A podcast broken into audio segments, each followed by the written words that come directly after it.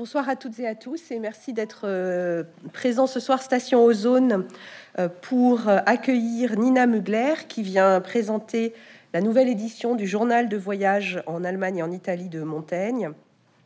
avant de vous la présenter, je veux commencer par remercier la librairie Mola de la confiance qu'elle m'accorde en me demandant régulièrement de présenter des livres du ou sur le XVIe siècle et euh, la remercier aussi euh, très sincèrement du fait qu'elle soutient fermement euh, le mois Montaigne en acceptant d'inclure des événements comme celui de ce soir dans ce mois Montaigne qui a lieu tous les ans depuis six ans. Et je le redis à chaque fois mais avec sincérité je suis très très heureuse de ce partenariat depuis le premier jour depuis six ans avec avec Mola la station Ozone dans le cadre de, du mois Montaigne qui a et de Montaigne qui a évidemment un intérêt particulier hein, pour euh, Denis Mola. Euh, alors ce soir justement c'est un événement en plus un peu exceptionnel euh, parce que ça n'est pas juste un livre sur le 16e siècle ou un livre d'un auteur quelconque, enfin si j'ose dire pour une 16e enfin pour deux 16e du 16e siècle, mais une nouvelle édition d'un texte de Montaigne, une édition qui n'est pas simplement nouvelle mais qui a vraiment un caractère inédit puisque on va on est là pour en parler, elle est à la fois translatée et euh, illustrée, euh, mais qui, a aussi un caractère exceptionnel parce qu'elle est publiée par les éditions Bouquin et Mola.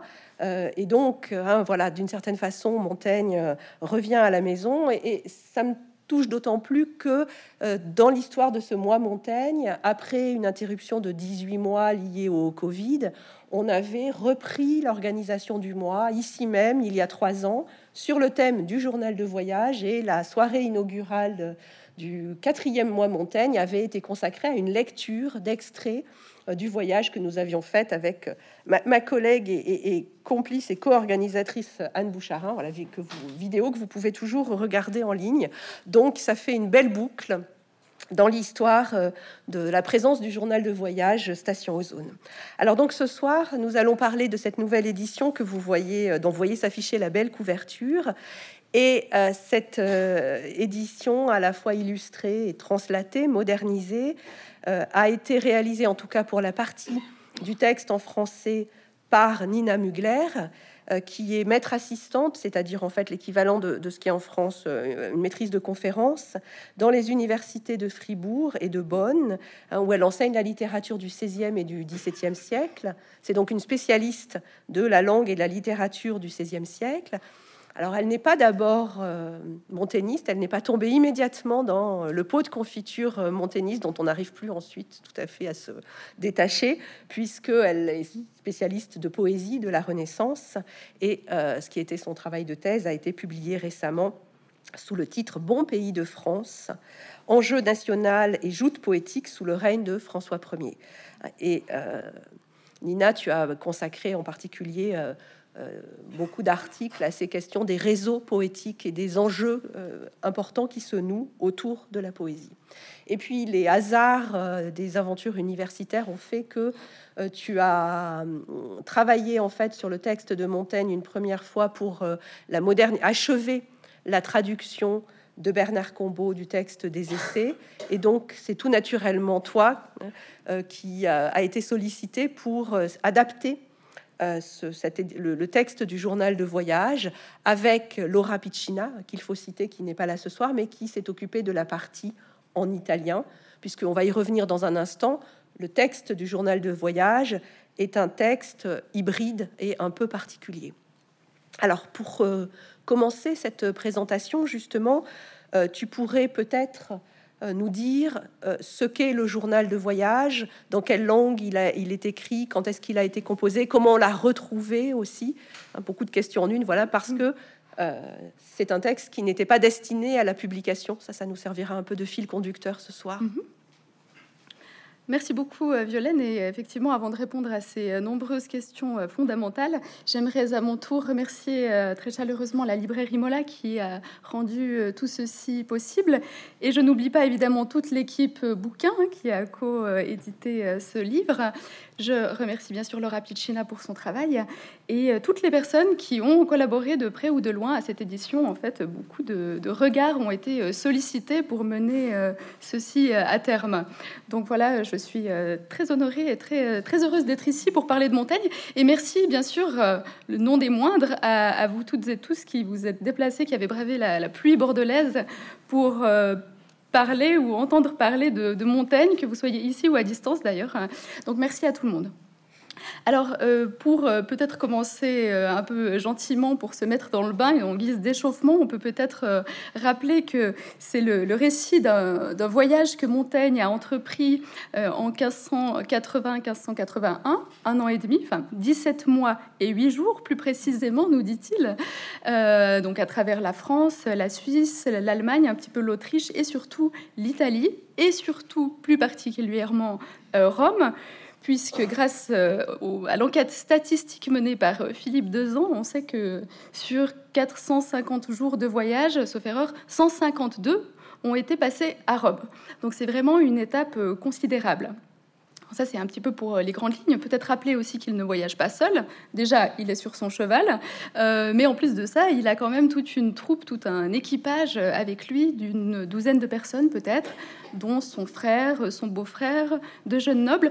Une équipe assez jeune, c'est important aussi pour l'histoire, à peu près 25 ans, donc qui n'ont pas forcément les mêmes envies au même moment que notre Montaigne qui a bientôt 50 ans à ce moment-là. Euh, donc voilà pour, euh, pour l'idée générale.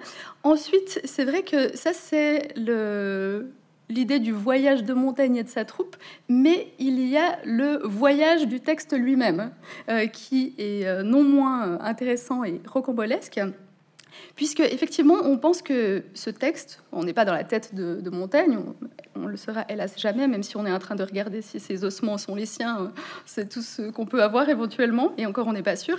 Mais en tout cas, il était apparemment pas voué à la euh, publication, ce, texte-là.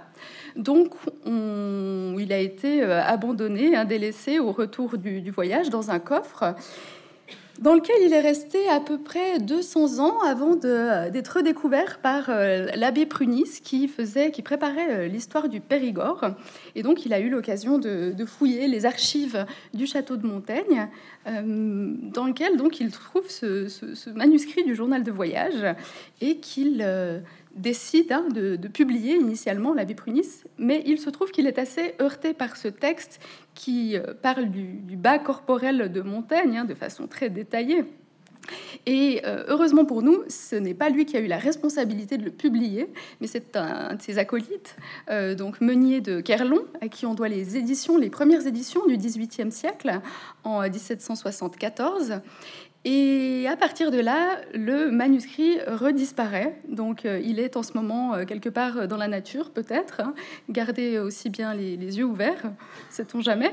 Et euh, il a été donc, donc perdu. Et on est obligé de se fonder donc sur ces éditions du XVIIIe siècle, nous, pour construire notre, notre travail également.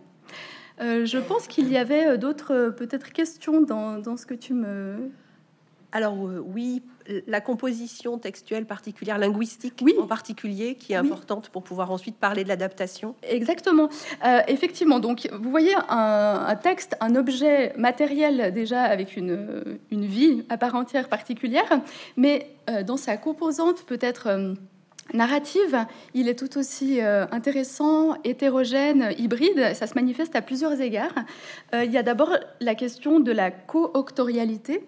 je parlais des collaborateurs de cette édition, en fait c'était déjà le cas dans le texte d'origine, il se trouve que la première partie du texte est écrite par le secrétaire de Montaigne, secrétaire dont on ignore euh, l'identité. Hein. on sait simplement bon, qu'il était euh, gascon comme les autres. Euh, on peut le reconnaître à certaines. il, a, il a son style à lui en fait. Hein. donc il fait souvent des liens avec son propre, sa propre terre d'origine, ses propres références hein, quand il découvre des nouvelles réalités. Et ce secrétaire donc tient la plume jusqu'à la moitié du texte environ. Euh, après quoi, il est euh, licencié par, euh, par Montaigne. Alors là aussi, pour des raisons qui restent obscures. Il y a des hypothèses, mais ça reste obscur. Et c'est Montaigne qui prend le relais et qui prend en charge donc la narration jusqu'à la fin. Et peut-être pour toucher un mot quand même de ce, de ce secrétaire qui a lui aussi connu plusieurs réceptions, considérations. C'est vrai que très longtemps, il a été considéré comme un vulgaire scribe, donc l'exécutant de, Montaigne. Hein, donc il aurait écrit sous la dictée de Montaigne, qui découvre lui des réalités et qui dicte. un peu à la façon de, avec laquelle il avait dicté les essais peut-être. Et en fait, la tendance actuelle, c'est plutôt de revaloriser aussi l'apport de ce secrétaire de le considérer comme un auteur à part entière, avec sa propre personnalité, justement son propre style et sa propre subjectivité. Donc le, secrétaire a euh, lui aussi euh, son mot à dire dans l'histoire, et je trouve que c'est très intéressant parce qu'on a affaire à une sorte de regard au carré, regard au carré au sens où c'est le regard du secrétaire posé sur Montaigne qui lui-même est en train de regarder le monde. Donc ça crée une sorte de, confusion euh, de perspective et de confusion énonciative qui est difficile à gérer parfois, mais aussi très intéressante, très productive. Et donc après, effectivement, Montaigne reprend la plume. Alors là, on n'est plus dans le portrait fait par le secrétaire, avec la participation euh, peut-être de, Montaigne, bien sûr, hein, mais on passe dans l'autoportrait. Donc Montaigne écrit au jeu et il parle de lui-même. Donc c'est intéressant, je trouve, d'avoir cette, euh, cette bipartition. En plus, ça correspond vraiment à une partition euh, arithmétique. Hein. Le texte est divisé en deux de ce point de vue-là. Et intéressant parce que ça fait une sorte de Montaigne anamorphose. Vous savez, l'anamorphose, donc cette, cette peinture qu'on peut regarder différemment selon l'angle, hein, qui change de forme en fonction euh, du regard qu'on porte sur elle. Et je trouve qu'on a un petit peu la même chose avec l'image de Montaigne, finalement, dans, ce, dans ce texte. Donc ça, c'était la première particularité euh, narrative. Et peut-être pour parler quand même juste une dernière fois de ce secrétaire, il faudrait pas oublier qu'il a non seulement un rôle derrière la plume, mais il a un rôle dans l'histoire. Et ça, on a tendance à l'oublier aussi, mais il est un, protagoniste de cette aventure, parce que finalement, on a aussi une forme de récit d'aventure. Hein. peut-être qu'on pourra en parler. Il y a des péripéties, il y a des choses qui se passent, et euh, parfois, donc, euh, il a sa propre autonomie d'action. Alors parfois, il est mandaté, bien sûr, par la troupe. Je pense à ce moment euh, euh, en Allemagne donc dans le, dans le sud de l'Allemagne, où il doit euh, poser des bagages sur un, un flotton, ce qui s'appelle flotton, donc c'est un radeau, pour acheminer euh, les bagages de la troupe par la voie fluviale, alors que les autres restent sur terre. Il hein. faut savoir que Montaigne essayait d'éviter, dans la mesure du possible, l'eau, il supportait assez mal, euh, il avait le mal des transports, notamment le mal de mer. Bref, donc il a son, son, son action à lui. Il va aussi, il y a un passage que, que j'ai trouvé très amusant, où il va se se faire suer dans une étuve, donc c'est un peu l'équivalent d'un sauna hammam, euh, pendant que ces messieurs sont en train de dîner. Donc voilà pour le, pour le secrétaire. Et donc l'autre particularité de ce texte, pour euh, répondre euh, à ta question, Violaine, c'est la question linguistique du bilinguisme de ce texte, puisque effectivement, Montaigne reprend la plume, il écrit en français, et à un moment donné, donc, il décide, ça fait à peu près six mois qu'il est, euh, qu'il est en Italie, il décide d'écrire en italien. Donc, vous voyez quand même euh, la, performance que ça suppose. Hein. Un italien qui maîtrise euh, très bien. alors, beaucoup mieux que l'allemand, ça c'est sûr. On peut comprendre pourquoi, hein, peut-être. Mais peut-être moins bien que le français et le, et le latin. Donc, voilà, il écrit une bonne partie, c'est à peu près 25% du texte en italien donc texte que euh, Laura Piccina a traduit donc, euh, pour cette euh, édition. Et il termine les dernières pages quand il repasse en terre francophone au français. Donc c'est assez cohérent de ce, point de vue-là. Il y a vraiment une immersion totale du point de vue même de la langue. Alors c'est cohérent du, point de vue de son parcours italien et de son immersion dans l'italien. Par contre, le texte a été publié plus ou moins comme il a été trouvé, c'est-à-dire que c'est un texte qui n'a pas été à la différence par exemple des essais, retravaillés, euh, remaniés pour la publication, qui n'a pas été mhm. retouché, qui était un texte euh, intime, hein, et puis qui sur le plan éditorial est un peu un texte bricolé. Mhm. Donc quel est euh, l'intérêt de d'éditer, de, lire ce texte aujourd'hui, et qu'est-ce qu'on trouve finalement euh, qui légitime l'intérêt du voyage? Qu'est-ce qui fait que mm. ce, texte, depuis qu'on l'a redécouvert, euh, ne cesse hein, de, susciter des éditions et, l'admiration? Mm. Alors là aussi, il y a plusieurs questions importantes, donc je compte sur toi, Violaine, pour me relancer si j'oublie euh, des paramètres. Mais j'aimerais euh, commencer par dire effectivement que ce, quand ce, journal a été euh, redécouvert, il a suscité une forme peut-être justement d'indignation, notamment de ce, fameux abbé pruniste dont je parlais, qui, qui s'offusque, hein, qui est quand même heurté par cette brutalité de, de l'intimité. Et c'est intéressant de constater que ce n'est pas le seul. On se dit, bon, un abbé, on peut comprendre éventuellement une sorte de, pudeur. Mais quand on regarde euh, l'échange épistolaire avec d'Alembert, le, fameux philosophe, le, collègue, l'acolyte de Diderot pour l'encyclopédie quand même, on, se rend compte qu'il a le même type de réaction, c'est-à-dire non, il faut gommer ces passages-là, il ne faut pas publier ça. Donc vous voyez, avec deux cheminements complètement différents, hein, un chanoine abbé euh, catholique et de l'autre côté un philosophe en pleine euh, période des Lumières, euh, maté, euh, athée, matérialiste, qui arrive à la même conclusion, c'est assez savoureux, je trouve. Sans doute pas pour les mêmes raisons. Hein. On peut se dire peut-être qu'il y a une haute idée de la philosophie et il ne faudrait pas nuire à l'image de, ce philosophe qu'est Montaigne. Et hum, de ce point de vue-là, je trouve que, que c'est intéressant parce que la question que tu poses, pourquoi l'éditer? Si Montaigne mourait aujourd'hui, ce serait une question d'ordre juridique vraiment des cabinets de, juristes, d'avocats qui s'intéressent à ces questions d'œuvres posthumes. Hein. Si on redécouvre un manuscrit, par exemple, qu'est-ce qu'on en fait? Est-ce qu'on a le droit de le publier ou non? Donc c'est vraiment euh, légiféré. Alors, heureusement pour nous, on peut évacuer cette dimension-là, puisqu'il s'agit d'un texte ancien. Et j'aurais envie de dire un peu lâchement que de toute façon, on a des prédécesseurs qui l'ont fait, donc finalement, euh, responsabilité euh, déléguée. Mais une fois qu'on a donc mis de côté la, question juridique, il reste effectivement la question éthique on peut se dire, mais est-ce que Montaigne aurait eu envie, pour le dire autrement, euh, qu'on fasse circuler son, intimité de la sorte, qu'on l'expose, qu'on la publie? Euh, effectivement. Donc là, je pense que, encore une fois, je ne suis pas euh, à la place de Montaigne, mais on peut envisager plusieurs éléments de réponse. Je dirais, il y a, ça a un intérêt pour une raison assez peu louable, peut-être peu avouable, mais néanmoins humaine, à savoir peut-être notre propension au voyeurisme jusqu'à un certain point. Donc on aime aussi avoir euh, affaire au, à l'envers du décor, l'envers du grand homme, euh, d'avoir des, anecdotes peut-être croustillantes sur, euh, sur lui. Mais encore une fois, ça c'est pas tout à fait noble hein, comme, comme raison. Il peut y en avoir d'autres. Je pense notamment au respect de son entreprise. Parce que si on pense à ce qu'il fait dans les essais, il le dit dans, le très fameux avis au lecteur d'ailleurs, il veut se peindre tout entier et tout nu. Donc finalement, en publiant son journal de voyage, on le rend encore plus entier et on le dénude aussi un petit peu euh, davantage. Donc de ce point de vue-là, il y a une forme de, cohérence et de jusqu'au boutisme de, l'expérience de Montaigne, on pourrait le justifier comme ça, peut-être. Et si on m'objecte que les réalités qui sont décrites de son intimité sont, euh, disons, détériorent l'image du grand homme. Euh, on peut déjà se dire que dans les essais, finalement, on retrouve ce genre de choses. Hein, quand il parle de ses faiblesses, notamment faiblesses sexuelles, de ce point de vue-là, euh, ça lui nuit aussi, mais ça ne le dérange pas. Donc finalement, il y a une continuité.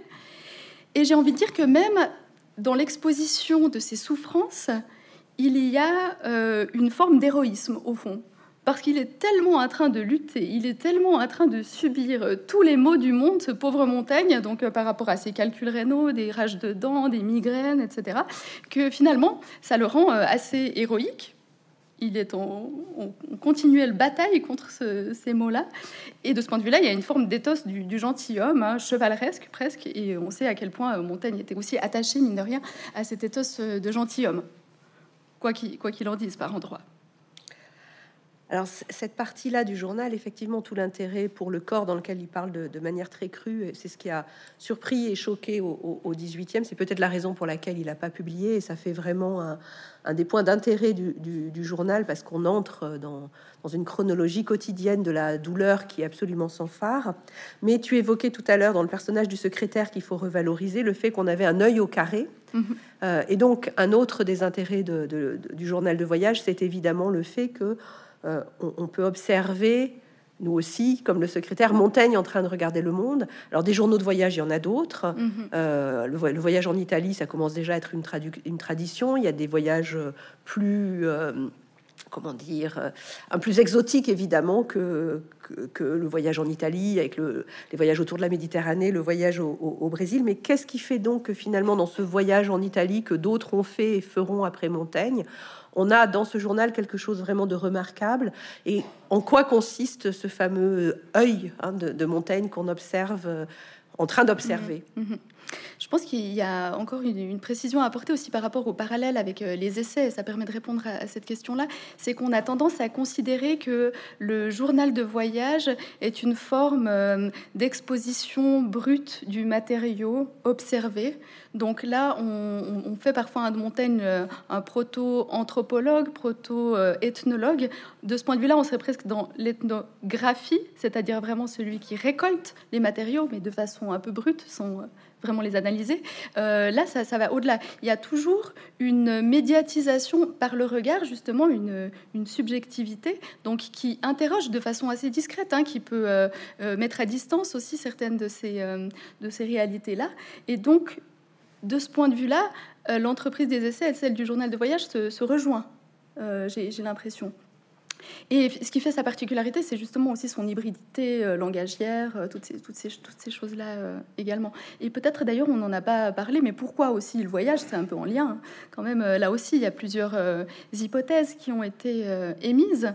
J'aurais envie d'être de respecter l'esprit montagnien en laissant la liste ouverte sans vraiment trancher, en étant euh, peu dogmatique de ce point de vue-là. Mais ce qui est sûr, indéniablement, c'était que c'était pour soigner, pour se soigner. Donc il y a aussi un journal médical là-dedans. En fait, il y a plusieurs choses dans le journal de voyage. C'est un journal euh, médical parce que, euh, voilà, première ambition, c'est de soulager ce fameux mal de la gravelle, cette maladie de la pierre, dont souffrait d'ailleurs déjà son père, peut-être que vous le savez. Et euh, voilà, il faut faire une sorte de curé, euh, tourner des, cures thermales pour essayer de se soulager. Donc il pratique euh, le thermalisme, hein, c'est assez moderne de deux façons majeures, c'est-à-dire en buvant l'eau des bains ou alors en, s'immergeant, en, se baignant dans cette eau-là. Il y a d'autres pratiques hein, aussi qui consistent à se faire saigner. Donc là, visiblement, c'est pas tout à fait ce que, ce que fait Montaigne, en tout cas pas ce qu'il aime. Euh, mais voilà, donc ça c'est une, la raison principale peut-être. On lui a aussi prêté, c'est vrai, euh, une ambition politique, diplomatique. Donc euh, éventuellement, il briguait une charge d'ambassadeur en, se rendant à Rome. Les mauvaises langues ont pu penser qu'il cherchait à fuir euh, sa femme, pauvre Françoise de la Chassaigne. Je ne me prononcerai pas là aussi, mais peut-être en tout cas, euh, il voulait s'éloigner des soucis domestiques qui visiblement quand même lui, prenait beaucoup de temps. C'est quelque chose de, très engageant, donc de s'occuper de ce grand domaine du château de Montaigne, etc., avec tous les gens que ça suppose aussi. Euh, et je crois plus, euh, plus sérieusement encore, de fuir les troubles qui agitent la France. Donc bien sûr, on est en pleine guerre de religion. Ça fait une vingtaine d'années que la France est, est absolument déchirée entre les protestants, les catholiques on le verra tout à l'heure, même à l'intérieur de ces deux euh, clans, on a plusieurs subdivisions. Donc c'est extrêmement dense, extrêmement complexe, extrêmement chargé. Et on a vraiment affaire à des guerres civiles, euh, des guerres intestines qui, euh, qui font énormément de, morts. Donc c'est aussi peut-être une façon de partir, surtout qu'il a quand même bien travaillé, notre ami Montaigne. Il vient de publier ses deux premiers livres des essais donc, à Bordeaux. Alors il s'agit peut-être de prendre l'air aussi. Hein. En tout cas, ce qui est sûr, c'est que que ce soit euh, la, la cause du voyage ou un bénéfice collatéral, euh, le fait de partir, ça, ça, répond aussi à une impulsion que Montaigne a, c'est-à-dire se tourner justement vers l'autre euh, pour, pour s'enrichir, pour, comme il le dit si bien, hein, frotter et limer sa cervelle contre, contre celle des autres. Donc, je suis pas sûre d'avoir exactement répondu. Je pense Alors... que je suis un peu égarée. J'ai un peu digressé comme, euh, comme Montaigne, hein, mais... Euh, mais euh, à la fin de, de, la rencontre, on lira quelques extraits, donc on mhm. viendra, on fera entendre le contenu du journal, mais peut-être mhm. que tu peux, puisqu'on a évoqué déjà le corps, dire aussi ce qu'on trouve d'autre mhm. euh, d'intéressant qui fait l'intérêt de ce, de ce mhm. voyage décrit avec l'œil spécifique de Montaigne, euh, par exemple dans les, visites de ville ou de jardin d'une part, ou les témoignages qu'il apporte sur la vie quotidienne, les mœurs, les coutumes. Euh, à, quoi est-ce qu'il est attentif finalement oui. Les voyageurs ne sont pas tous attentifs aux mêmes choses, et, et c'est vrai que le texte dit toujours non seulement Monsieur de Montaigne ou je vis, mais souvent je vis cela de remarquable que mhm. donc le regard de Montaigne opère une sélection dans les, les, objets sur lesquels il se pose. Il ne parle pas de tout, mhm. il choisit. Euh, et, pour toi, qu'est-ce qui caractérise vraiment euh, euh, les, objets qui retiennent l'attention de Montaigne et en quoi voilà il y, a un regard particulier qui s'exerce dans ce, dans ce journal, qu'il s'agisse, je sais pas, des, de ces témoignages sur les pratiques religieuses, mm. euh, euh, en particulier puisqu'effectivement on est, il passe quand même par l'Allemagne et la Suisse, en terre protestante, puis il arrive en terre catholique. il y a beaucoup de descriptions de lieux aussi, mm-hmm. pas tous. Mm-hmm. Hein, des lieux, il parle assez peu de Venise, finalement il n'y a pas, pas grand-chose sur l'architecture, il y a d'autres choses par contre qu'il évoque très précisément. Voilà, donc, mhm. euh, avant qu'on entre plus avant dans le travail d'édition, peut-être mhm. Euh, Bien sûr, oui. Alors, euh, bon, c'est très très riche. Hein. Il s'intéresse à énormément de choses, donc il y a quand même une ouverture. Il n'y a pas beaucoup d'œillères, j'ai l'impression, quand même, euh, dans le regard de Montaigne et même dans celui du secrétaire. Même si on sent quand même une différence de personnalité, j'ai quand même l'impression que le secrétaire est plus passionné par tout ce qui relève de l'ingénierie, donc euh, vraiment les machines hydrauliques, les puits, des mécanismes complexes. Il y a une porte secrète à Augsbourg, anciennement Auguste ça fait partie de la modernisation aussi. Les noms de lieux, on les a adaptés. Euh, donc il y, a plein de choses très techniques. Euh, parfois un peu difficile à lire et à se représenter, d'où l'intérêt de mettre des images, évidemment. Euh, mais voilà, alors que chez Montaigne, c'est plus axé sur le corps, vraiment plus le journal médical, hein, pour prendre acte de la réaction de son corps par rapport à l'environnement, mais euh, et donc aussi toutes les pratiques, bien sûr, religieuses. Alors ça, c'est extrêmement important, évidemment, euh, très attentif à ça. Je trouve qu'on voit un Montaigne aussi très sociable. Alors on le sait, hein, contrairement à ce qu'on a pu penser de Montaigne qui se retire dans sa tour euh, d'ivoire et qui écrit ses essais et qui se coupe du monde, c'était déjà pas du tout le cas. Il était en lien avec l'extérieur, mais là on le voit en acte, très sociable, et on a l'impression que la première chose qu'il fait une fois qu'il a disons, décrit le lieu euh, de manière un peu générale euh, sur l'organisation, à quel duché ça appartient, de quel euh, bord euh, est cette ville, donc protestant, catholique, luthérien, twinglien, etc. Euh, très rapidement, il essaie d'aller au contact de la population locale, et quelle qu'elle soit. Donc il parle avec tout type de personnages, que ce soit quand même le pape Grégoire Thérèse, ou alors même l'aubergiste, le guide, le ministre protestant, etc. Donc je trouve qu'on le voit, en fait, on voit un Montaigne très très bavard il est toujours en train de parler et de chercher des explications, donc vraiment avec une ouverture, euh, sans a priori, sans préjugés. Alors de temps en temps, bien sûr, on voit apparaître son, son jugement, mais a priori, j'ai l'impression qu'il est, euh, qu'il est très ouvert. Euh, bien sûr, après, on a aussi des choses qui peuvent paraître plus futiles, mais qui font partie vraiment des, des réalités matérielles du voyage, c'est-à-dire euh, la façon de plier les serviettes sur la table, hein, de placer la salière à gauche, à droite de, du poivrier, enfin ce genre de choses. Est-ce qu'on mélange son vin avec de l'eau? Si oui, comment? Avec de l'eau froide, avec de l'eau tiède? Vous voyez Donc tout ça, c'est très, très, très détaillé par le menu. la question des fenêtres aussi, faut-il une fenêtre? Faut-il une vitre? Faut-il des volets? Faut-il que ce soit mobile, statique? Pourquoi les courants d'air? La lumière qui rentre dans les chambres, tout ça. Euh, il y a des conseils pratiques aussi assez amusants pour nous aujourd'hui. Je pense notamment à, ces affreuses punaises de lit qui euh, sont venues euh, tourmenter les Français et les Françaises surtout. et donc là, il y a vraiment des astuces concrètes. Hein. typiquement, prenez le drap, tirez-le, voilà, protégez-vous avec ça. Ou alors, si vraiment, allez dormir sur la table du salon à Florence et comme ça, vous euh, vous êtes bien. Donc voilà, il y a des choses assez amusantes, bien sûr, euh, de ce point de vue-là. Hum, et, il y a des choses très sérieuses aussi. Donc la religion en fait partie, évidemment.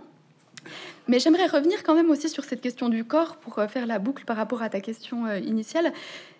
Il est certain que Montaigne parle énormément de son corps, euh, c'est une certitude, mais je dirais qu'il y a, alors vraiment avec des détails très très précis, hein, euh, des pages sur lesquelles on peut passer si on n'est pas très à l'aise, si on n'a pas envie de se couper trop l'appétit selon l'heure à laquelle on lit ça.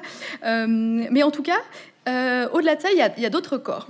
Et ça, ça me paraît extrêmement important aussi dans ce texte. Il y a le corps des autres et de plusieurs autres. Je dirais qu'il y a les corps, euh, bien sûr, il y a les corps saints, il y a les, il y a les reliques, donc il y a les corps morts aussi. Hein. il y a beaucoup de, cadavres finalement qui traînent dans ce texte quand on y regarde bien, beaucoup d'épitaphes, euh, beaucoup de, corps sanctuarisés. Enfin voilà.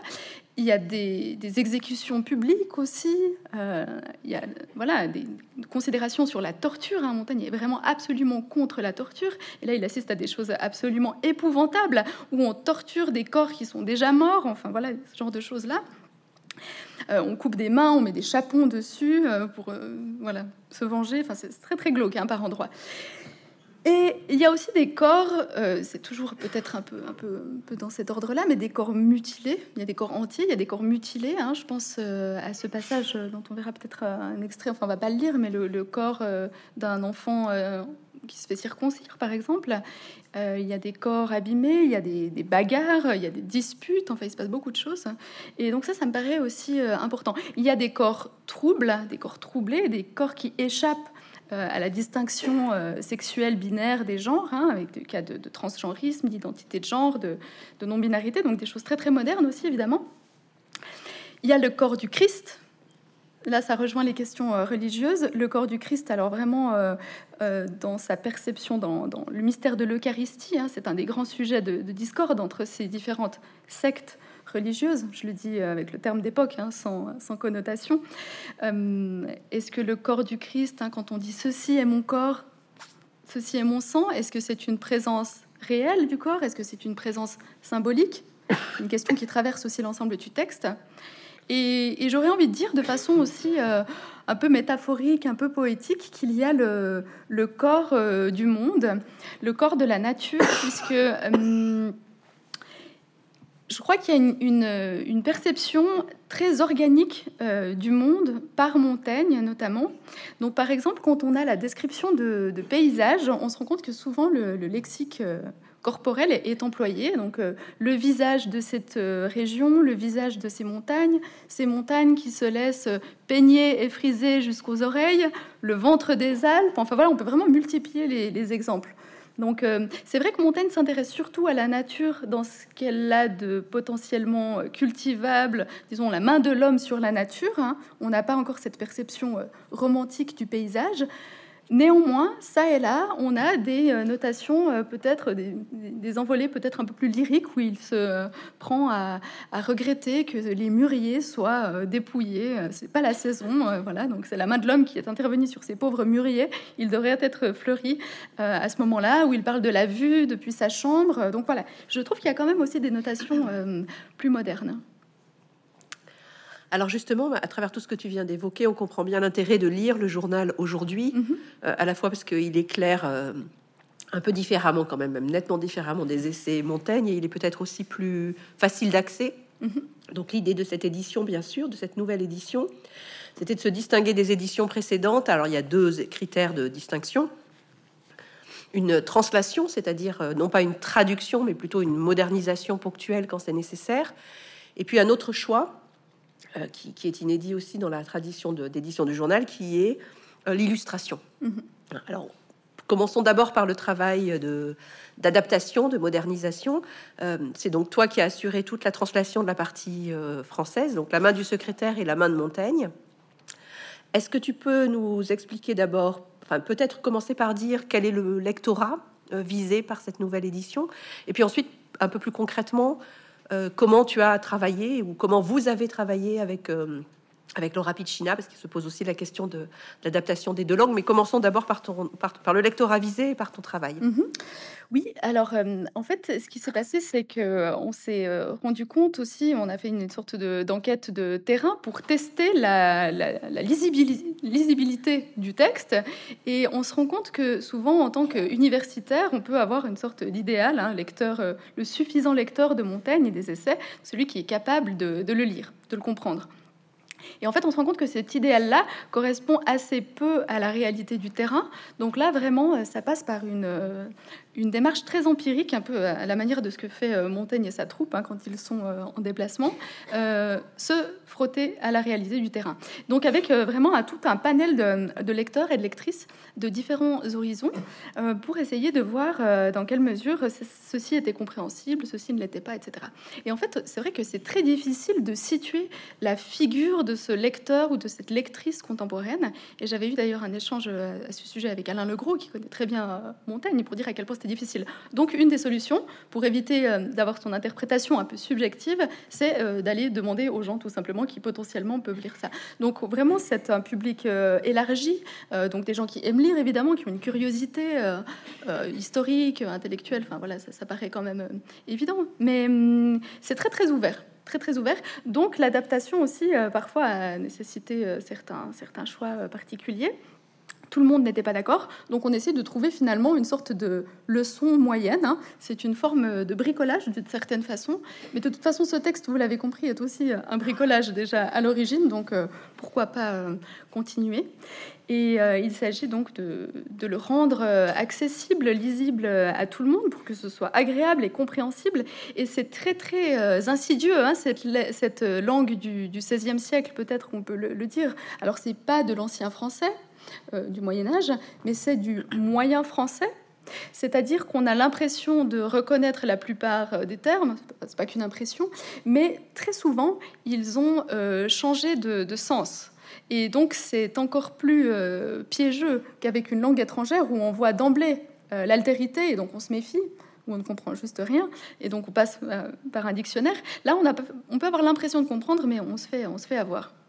Donc la question, par exemple, des faux amis a été aussi euh, euh, essentielle dans ces questions-là. Il y en a beaucoup plus qu'on pense. Hein. Vous savez, ces faux amis, on, connaît ça très bien euh, dans les langues étrangères. Alors, par exemple, avec l'allemand ou avec l'anglais, c'est vrai que si on, traduit, pour, donner des exemples pour les gens qui ne l'ont pas en tête, mais affaire, si on traduit ça par affaire, euh, on va être mal embarqué puisqu'il s'agit d'une liaison amoureuse. Donc vous voyez, là, ça peut vraiment générer des, conflits d'interprétation. Je pense de même à douche, qui ne veut pas dire la douche, hein, parce que Montaigne euh, apprend à connaître la douche dans le journal de voyage, mais qui veut dire un imbécile. Enfin voilà. Donc ça pose vraiment des gros problèmes euh, potentiellement de compréhension et dans la sociabilité avec l'anglais. Mais on a exactement la même chose avec le moyen français on peut vraiment se, tromper sur l'interprétation. Donc on a, euh, on, a, on a beaucoup euh, travaillé là-dessus, bien sûr. Il y a des interventions qui euh, concernent la syntaxe, puisque les mots n'étaient pas forcément toujours dispensés dans le même ordre. Donc parfois, il s'agissait juste de remettre les, pièces dans un autre ordre et ça permettait de faciliter la lecture. Il y a eu des interventions aussi de ponctuation pour l'adapter aux usages modernes. Donc toute une série de choses. La concordance des temps aussi, pour rendre ça compréhensible. Très souvent, il y a des, une syntaxe un peu chahutée, et je trouve notamment dans la partie rédigée par le secrétaire, où parfois c'est vraiment assez difficile de comprendre ce qui, ce qui, est dit concrètement. Si on lit rapidement, on se dit qu'on comprend, mais en fait, quand on fait le test et on fait lire à des personnes hein, concrètes, on se rend compte que personne n'a la même interprétation. Et c'est intéressant de voir aussi pour euh, dire à quel point cette entreprise d'adaptation est, difficile et assez périlleuse, c'est que même parmi les 16e les éminents 16e hein, le même passage peut être adapté de façon différente. Personne n'adaptera jamais de la même manière. Donc c'est vraiment une question de sensibilité aussi, peut-être de génération. Je pense que quand on avait travaillé ensemble avec Bernard Combeau, donc lui qui vraiment euh, euh, tenait les rênes hein, de, l'adaptation des essais, à l'époque, on n'était déjà pas tout à fait d'accord. Mais évidemment, on n'avait pas du tout euh, le même âge, on venait pas du même pays, donc c'était intéressant aussi de confronter ces, ces usages-là. voilà, donc. Alors, Euh, dans le texte, il y a des interventions à, différents niveaux, la langue, peut-être qu'après on pourra prendre un, mm-hmm. exemple précis, mais il y a aussi euh, une autre forme d'intervention qui modifie quand même pas mal la façon dont on lit le texte, c'est le chapitrage qui n'existe pas. Oui. Euh, et puis, alors moi j'avoue que ça m'a fait un peu bizarre, comme je connais bien le texte d'origine, c'est la modernisation des noms, des noms de, de lieux. Mm-hmm. alors, j'aimerais que, tu nous en dises un peu plus sur ces deux choix-là. Pourquoi avoir chapitré par mois?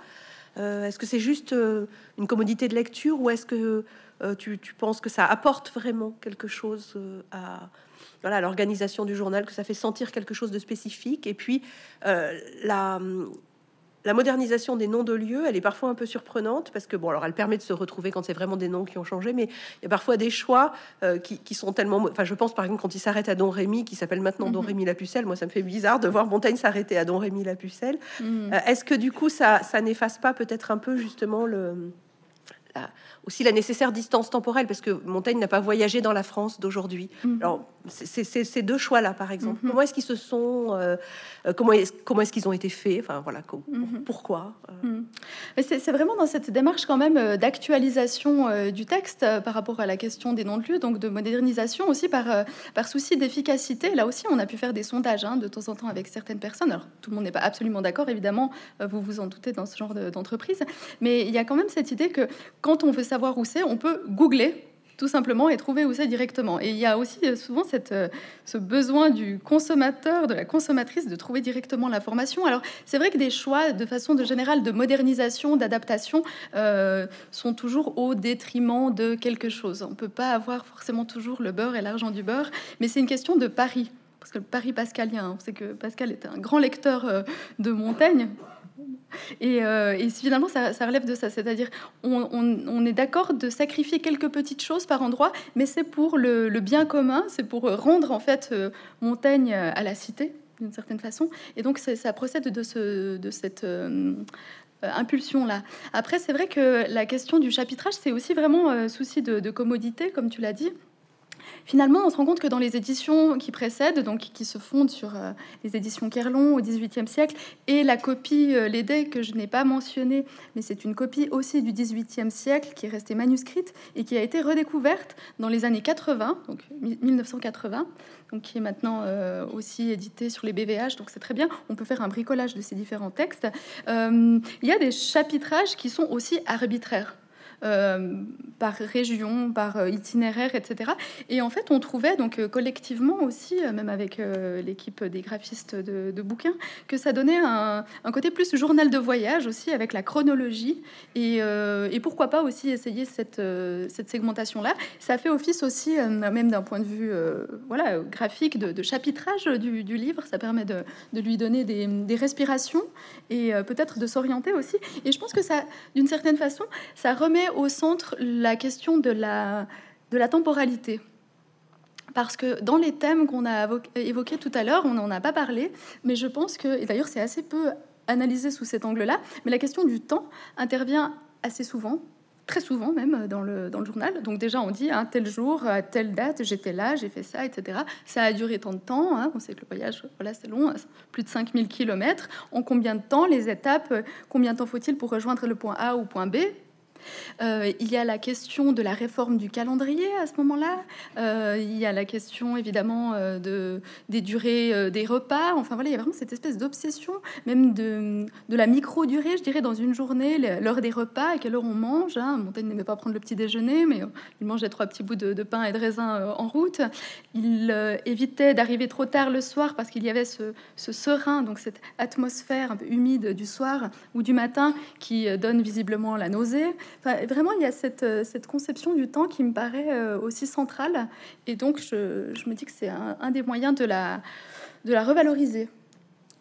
Alors, je crois que tu voulais euh, justement montrer un peu plus précisément, oui, oui, oui. voilà, la façon dont, dont tu, tu, étais intervenu sur le texte, et puis ça permettra aussi de voir justement les effets ensuite du, chapitrage. Oui. On commence par cette, voilà, cet exemple de, modernisation de la langue. Donc là, effectivement, c'est juste pour vous donner un exemple d'un passage qui, euh, parmi tant d'autres, a posé euh, quelques problèmes. Donc, euh, nous sommes ici à Constance, comme vous le voyez, donc en Allemagne.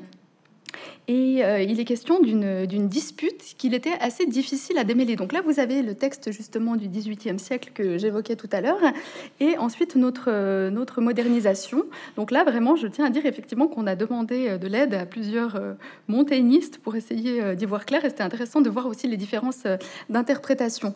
Mais comme ça, donc j'ai pas tout souligné hein, les passages, mais quelques éléments en jaune pour vous donner un, aperçu de, du, du, travail de transformation. Donc pour revenir à Constance, donc là c'est toujours le secrétaire qui parle à ce moment-là, nous fûmes mal logés à l'aigle et y reprîmes de y reprime de l'hôtelier un trait de la liberté et fierté barbare allemande à la suite de la querelle. Donc vous voyez là la préposition typiquement qui a changé. La préposition qui a, qui, a changé, hein, qui peut aussi nous induire en erreur. Bon là c'est une, une, interprétation un peu temporelle de l'histoire, mais c'était pour la rendre lisible à la suite de la querelle de l'un de nos hommes de pied avec notre guide de balle. Cet affreux guide de balle qui pose pas mal de problèmes à la troupe.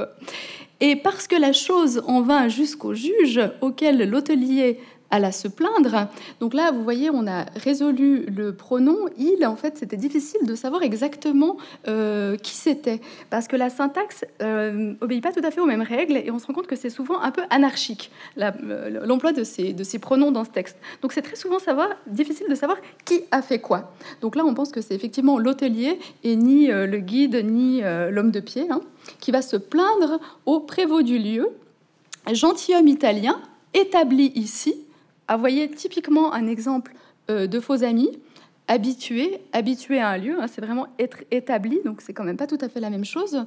Euh, gentilhomme italien établi ici, marié et ayant droit de bourgeoisie depuis longtemps, répondit à Monsieur de Montaigne, quand on chercha à savoir si les domestiques serviteurs de Monsieur de Montaigne, là aussi on a explicité parce que c'était pas toujours clair, seraient crus s'ils témoignaient pour nous. Il répondait que oui, pourvu qu'il leur donnât congé, mais qu'il qu'aussitôt après, il pourrait les reprendre à son service. C'était une subtilité remarquable. Le lendemain, un dimanche, en raison de ce dérangement, nous avons été arrêtés jusqu'au déjeuner. Après quoi, donc là vous voyez déjeuner, hein, déjeuner, dîner. Donc là vraiment dans la France de l'époque, on a euh, le déjeuner, le dîner et le souper. Et je dois vous avouer ici que pour moi, c'était un exercice un peu schizophrénique parce que je suis suissesse et donc c'est comme ça qu'on parle encore en Suisse et en Belgique. Donc je devais toujours me rappeler à l'ordre avec un coup de baguette sur les doigts. Non, non, il faut penser français. Et donc il faut décaler euh, les repas. Donc il y a vraiment eu tout ce travail aussi, bien sûr, euh, sur, euh, sur les moments du repas. Donc j'espère que rien ne vous a échappé. Il y a eu des relectures, hein, on ne sait jamais. Il y a peut-être un dîner qui traîne. Donc voilà. Donc après le déjeuner, après quoi nous changeâmes de logis au Brochet, où nous fûmes fort bien reçus le fils du capitaine de la ville, qui a travaillé comme page chez Monsieur de Méru, donc là normalement il y a une note hein, dans le texte où on dit qui est, cet homme, accompagna toujours Monsieur d'Estissac et Monsieur de Montaigne à leur repas et ailleurs, alors même qu'ils ne parlaient pas un mot de français. Et là aussi, vous voyez le piège de la conjonction de coordination, enfin de subordination, euh, ça dépend de l'interprétation, mais souvent ces prépositions aussi changent de sens, et donc là le si a vraiment la valeur de, euh, de cependant. ce qui est souvent le cas à l'époque. Donc ça peut vraiment euh, changer complètement, évidemment, l'argumentation d'une phrase.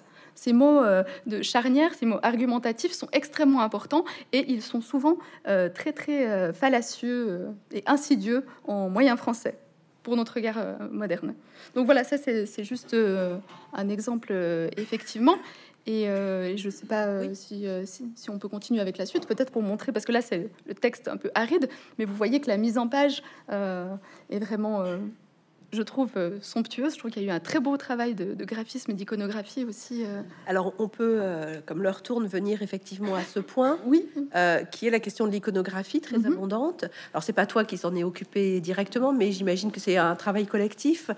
comment s'est fait la recherche? Comment s'est fait le choix des, des illustrations par rapport au texte Est-ce que là aussi, c'est juste pour finalement donner au lecteur une idée représentatif de ce qu'a pu voir euh, Montaigne avec les yeux de l'époque, ou est-ce qu'il y a vraiment des choix plus spécifiques qui ont été faits euh, justement par rapport euh, au, caractère parfois parcellaire des descriptions Montaigne voit certaines choses et pas d'autres? Alors est-ce que vous avez choisi, je ne sais pas, je reprends l'exemple de Venise, d'illustrer Venise, ou alors de vous concentrer sur ce qu'il dit exactement.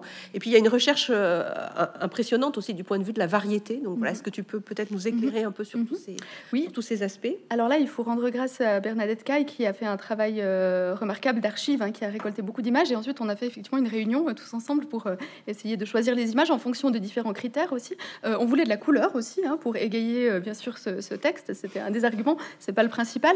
Il y a vraiment cette volonté d'illustrer, donc de montrer, de mettre sous les ce qui se passe, parce que la description euh, peut susciter une forme de représentation graphique mentale, mais souvent c'est quand même plus compliqué que ça. Et donc régulièrement, on a eu le, plan des villes, puisqu'il est beaucoup question de ça. Donc ça, c'est vraiment la description et l'illustration de façon assez immédiate, j'ai envie de dire. Euh, on a essayé de représenter la diversité des thèmes abordés. On, a aussi essayé, euh, je pense, euh, d'une certaine façon, de faire apparaître les zones d'ombre du texte. je parlais de couleurs, c'est vrai qu'il est assez peu question de notation chromatique sous la plume euh, du secrétaire et de Montaigne. Donc là, c'est une façon, et pourtant elles existaient évidemment, et donc c'est une façon de, montrer une autre réalité du texte aussi. Je crois qu'il y a cette fonction aussi de, de, béquille et euh, de voilà, d'éclairer ces zones d'ombre. Je pense aussi à la question religieuse. On a, alors on n'a pas pu la reproduire ici, mais comme ça, ça vous encouragera à aller peut-être voir cette euh, magnifique reproduction du, du massacre de la Saint-Barthélemy. Alors l'événement est absolument tragique. Hein. c'est un des événements les plus marquants des guerres de religion, mais où on voit bien la violence euh, des affrontements en France. Et c'est intéressant parce que c'est un épisode qui est complètement tu par Montaigne, à la fois dans les essais et dans le journal de voyage. Et pourtant, vraiment, ça traumatise absolument tout le monde lui compris sans doute. Donc voilà, ça permettait aussi de, faire ce genre de choses. Alors là, vous voyez bien justement le chapitrage, hein, comme on l'a comme on l'a présenté, c'est vraiment le tout début du texte.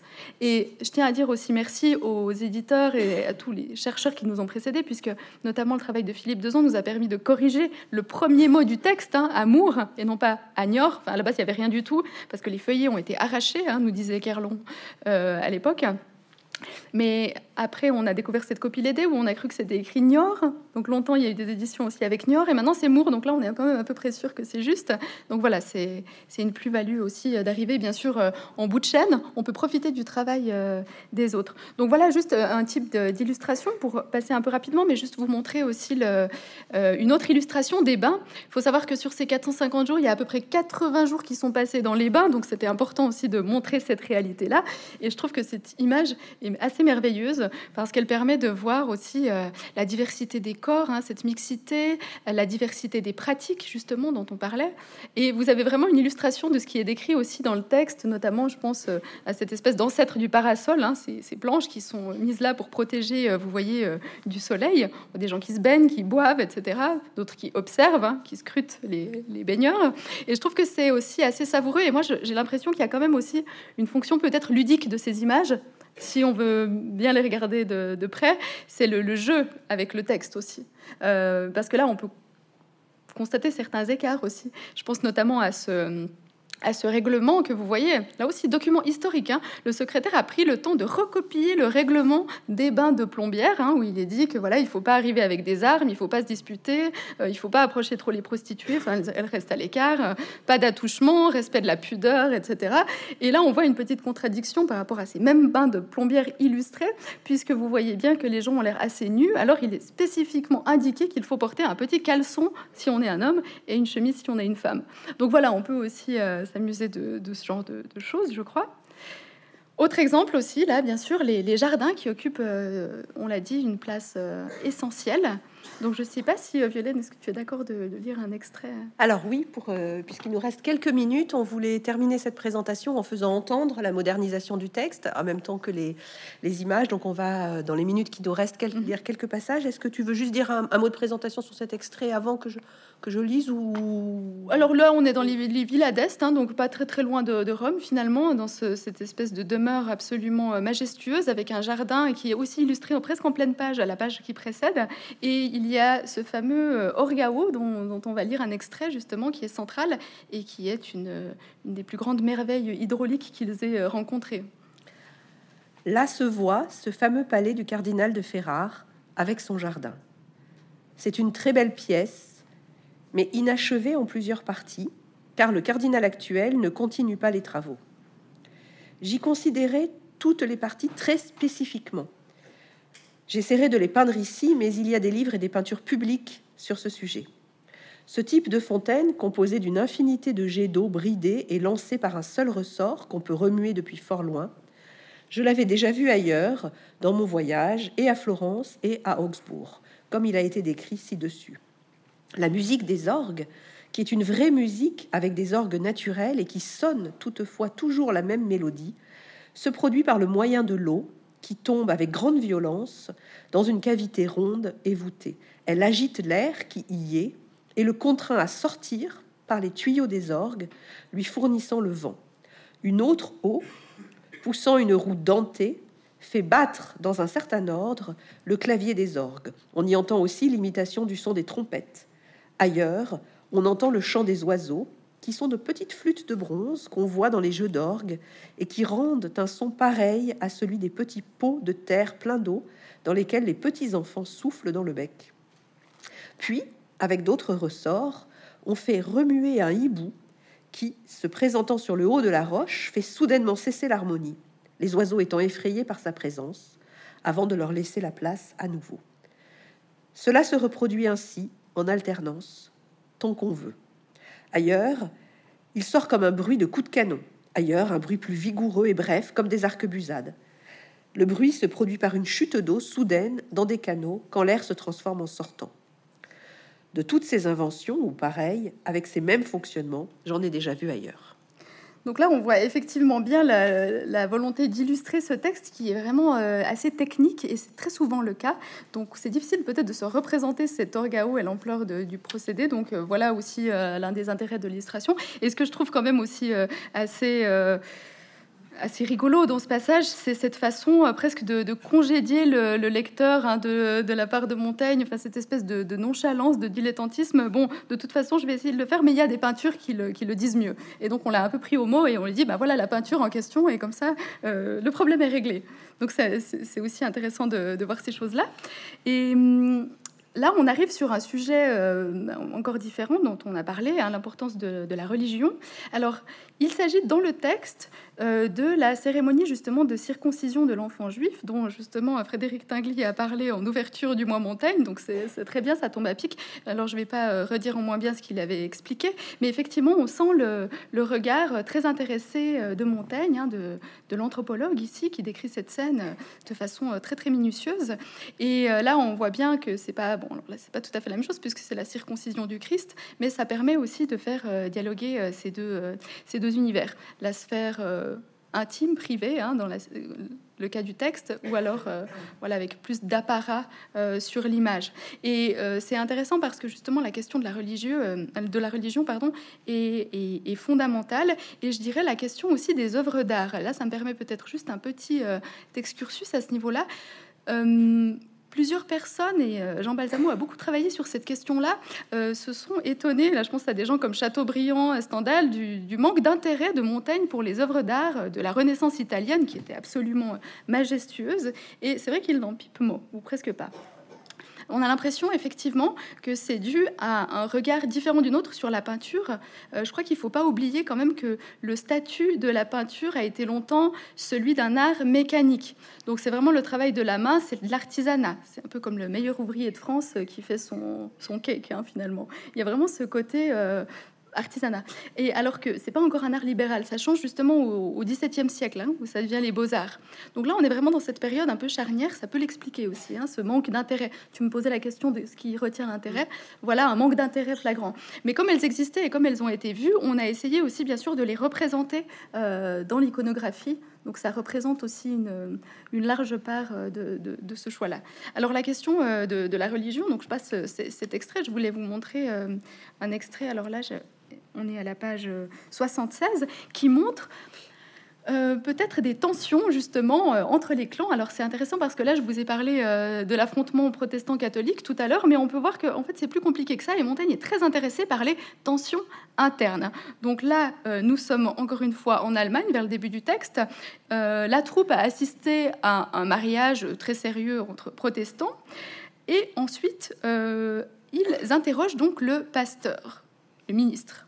Lorsqu'on lui demanda s'il permettait les danses, il répondit, donc c'est bien ce pasteur, pourquoi non? Et pourquoi avoir fait peindre Jésus-Christ et force images sur les vitres et à l'intérieur du nouveau bâtiment d'orgue? On n'interdit pas les images pour l'édification des hommes, pourvu qu'elles ne soient pas adorées, répondit-il. Mais alors, pourquoi avez-vous donc ôté les images anciennes des églises? Ce n'est pas notre fait, mais celui des Zwingliens, mus par l'esprit malin. Ils sont passés avant nous et ont fait ce ravage parmi plusieurs autres. Cette réponse fut la même que d'autres luthériens avaient déjà faite à Monsieur de Montaigne, notamment le docteur Disney, lorsque Montaigne lui demanda s'il haïssait la figure et l'effigie de la croix, et que celui-là s'écria aussitôt Comment serais-je athéiste au point de haïr cette figure si heureuse et glorieuse aux chrétiens? En voilà une opinion diabolique. Le docteur ajouta d'ailleurs tout de go pendant le déjeuner qu'il aimerait mieux ouïr sans messe catholique plutôt que de participer à une seule scène de Calvin. Donc là, c'est assez rigolo, n'est-ce pas? Puisque en fait, on se rend compte que dans les réformés, personne n'est d'accord, et ça, ça amuse quand même beaucoup euh, Montaigne. Alors, est-ce que ça l'amuse ou en tout cas, il met ça à distance et on sent bien là aussi le regard dont on parlait, un peu ironique? Sur le manque de cohésion de ce groupe qui n'est définitivement euh, pas vraiment de légitimité de ce point de vue-là. Et j'attire juste votre attention sur l'expression to de go, hein, donc on pourrait penser qu'elle est contemporaine. Pas du tout, c'est pas du tout en lien avec le verbe to go en anglais. C'est vraiment euh, euh, l'ancêtre de la bouche. Hein. Gober, on l'entend aussi là-dedans. Donc c'est vraiment une expression d'époque. Donc voilà pour, euh, pour un exemple euh, concret de, de tension interne, et ça c'est des choses qui occupent beaucoup euh, Montaigne, donc l'Eucharistie, l'adoration des images et ce, ce, genre de choses.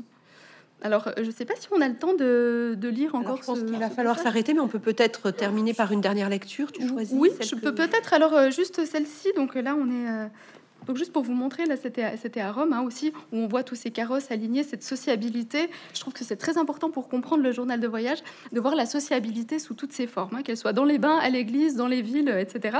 Et là, on va, on va prendre un, un dernier exemple pour revenir peut-être, pour terminer sur le côté curiosité, cabinet de curiosité. Donc là, c'est aussi pour vous donner un aperçu de la traduction de l'Ora Piccina. On est dans la partie traduite. Alors, nous tournâmes à gauche en suivant la mer. On est à Pise hein, pour le contexte. suivant la mer jusqu'à ce que nous arrivâmes à la bouche de l'Arnaud depuis une entrée malaisée au bateau.